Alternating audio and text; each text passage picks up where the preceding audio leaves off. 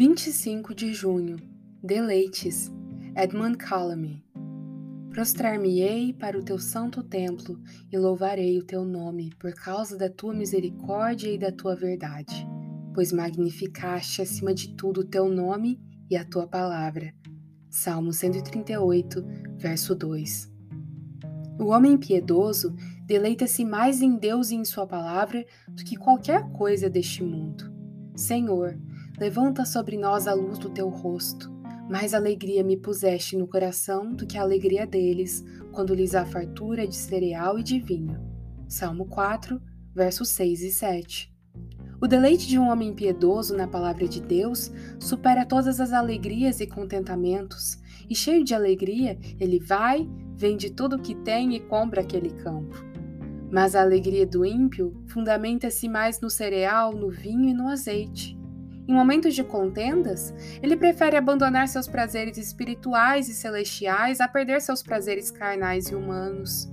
Herodes alegrava-se na palavra que João Batista pregava, mas alegrava-se mais em Herodias, e na ocasião que isso veio a julgamento, preferiu decapitar João Batista a abandonar Herodias.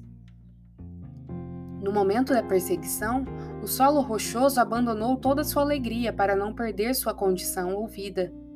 Assim como o homem piedoso se alegra nas coisas do mundo, como se não se alegrasse, 1 Coríntios 7,30.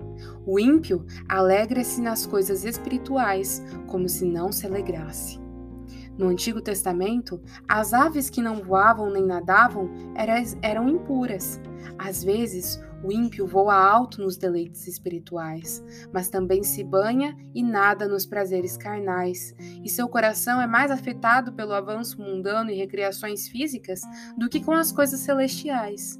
E isso é sinal de que ele é um cristão impuro e que seus deleites em Deus e sua palavra não estão corretos, visto que não são intensos nem elevados em alto grau.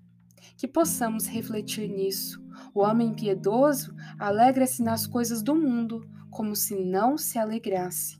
Que essa possa ser a nossa porção, que essa possa ser a nossa posição, que essa possa ser a nossa atitude aqui neste mundo, que possamos nos alegrar nas coisas do mundo, com vindas do Senhor, mas como se não nos alegrássemos, porque em última instância o nosso deleite deve vir diretamente dele.